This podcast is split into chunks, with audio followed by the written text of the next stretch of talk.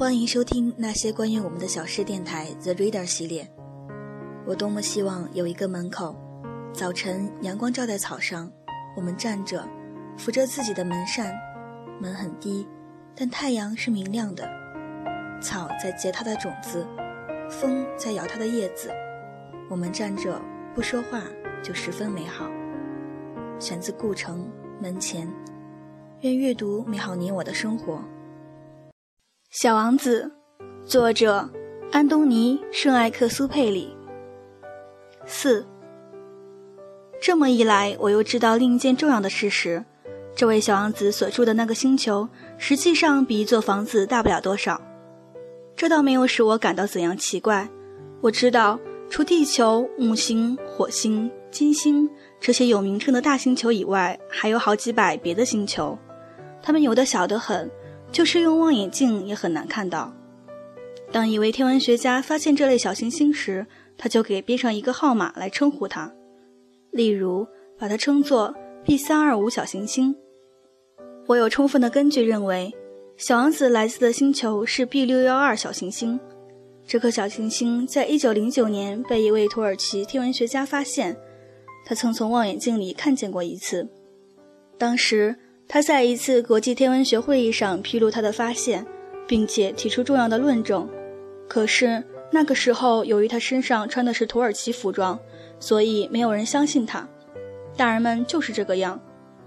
幸好，为了争取发现 B 六幺二小行星的荣誉，土耳其有一位独裁者颁布了一道法令：凡是土耳其人民一律改改穿欧式服装，违者处以死刑。一九二零年，这位土耳其天文学家穿上一身非常漂亮的西装，重新把他所发现的小行星做了一次论证。这一次，大家就都同意他的看法了。我之所以这样详细的告诉你们 B 六幺二小行星的来历，并把它的编号说出，是由于那些大人的缘故。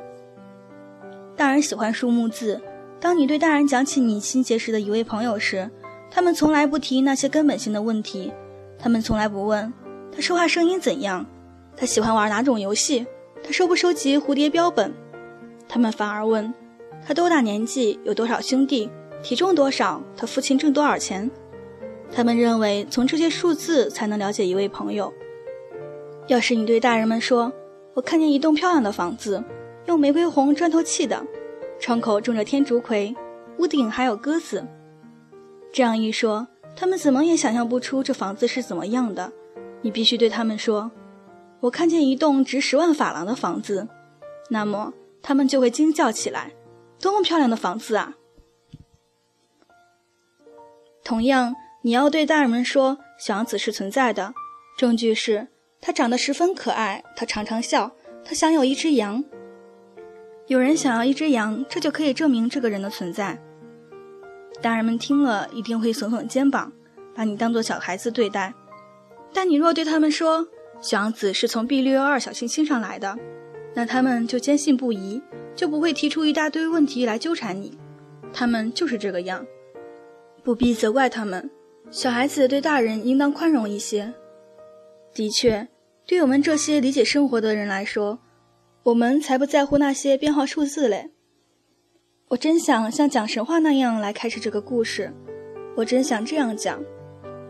有一个小王子住在一个比他的身体大不了多少的小行星上，他需要有一位朋友。对于理解生物的人来说，我这样讲就会更具有真实性。我可不喜欢人们随随便便的看我的书。我写下这件往事是煞费苦心的。我的朋友带着他的羊离去已有六年了。我之所以在这里尽力的把它描写出来，是为了不忘记他。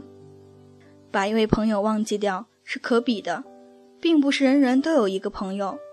再说，我也可能会变成那些大人那样，只对数字发生兴趣。就是为了不忘朋友，我买了一盒颜料和几支铅笔。像我这种年纪的人，要再从事绘画可是不容易的，因为我从六岁以后，除了画过肚皮开着和壁上的蟒蛇以外，别的都没有画过。当然。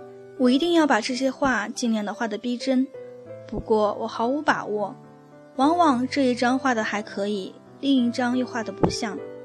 还有，关于小王子的身材，我画的有点不大准确，有一处把他画得太高，另一处又画得太矮。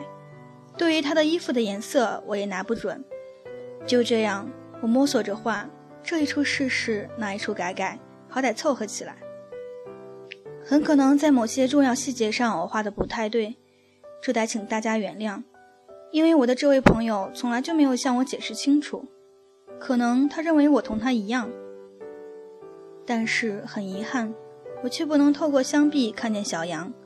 我大概也有点像大人，我可能是老了。五。就这样，从我们每天的谈话中，我渐渐了解了关于小王子的星球、他的出走、他的游历等许多事情。这些都是出于偶然，是从他的一些无意的吐露中慢慢得知的。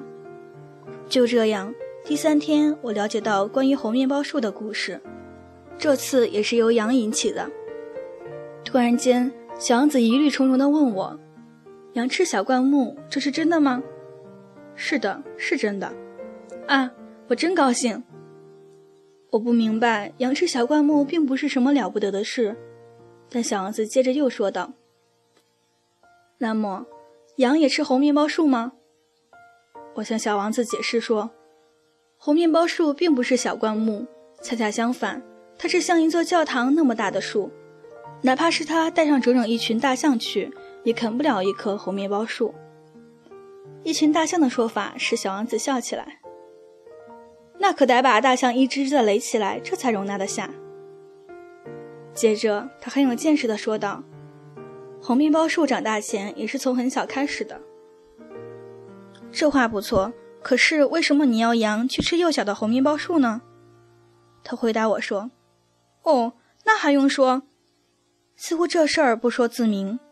可是要弄懂这个问题，我得动一番脑筋。”原来，小王子居住的星球上和所有别的星球上一样，长着有益的和有害的植物，因此也有好的和坏的种子。可是，种子是看不出来的，它们沉睡在泥土深处，直到其中的一颗不知怎的忽然想起要苏醒过来，于是他就伸伸懒腰，开始羞答答地朝着太阳长出一株玲珑可爱的不碍事的小苗。如果是小萝卜或玫瑰的嫩苗，那就让它任意的去生长。如果是一株坏苗，一旦辨认出来，就应该马上把它拔去。小王子所住的星球上有一些非常可怕的种子，这就是红面包树的种子。在这星球的土壤里，这种树的种子简直多得成灾。对一株红面包树苗，要是你拔得太迟，那就再也无法把它清除。它会盘踞整个星球，它的树根能把星球钻透。如果星球很小，而红面包树很多，那它就会把整个星球撑破了。这是一个生活纪律的问题。小王子过后向我说：“当你早上自己梳洗完毕以后，必须仔细地给星球梳洗，必须规定自己按时去拔红面包树的树苗。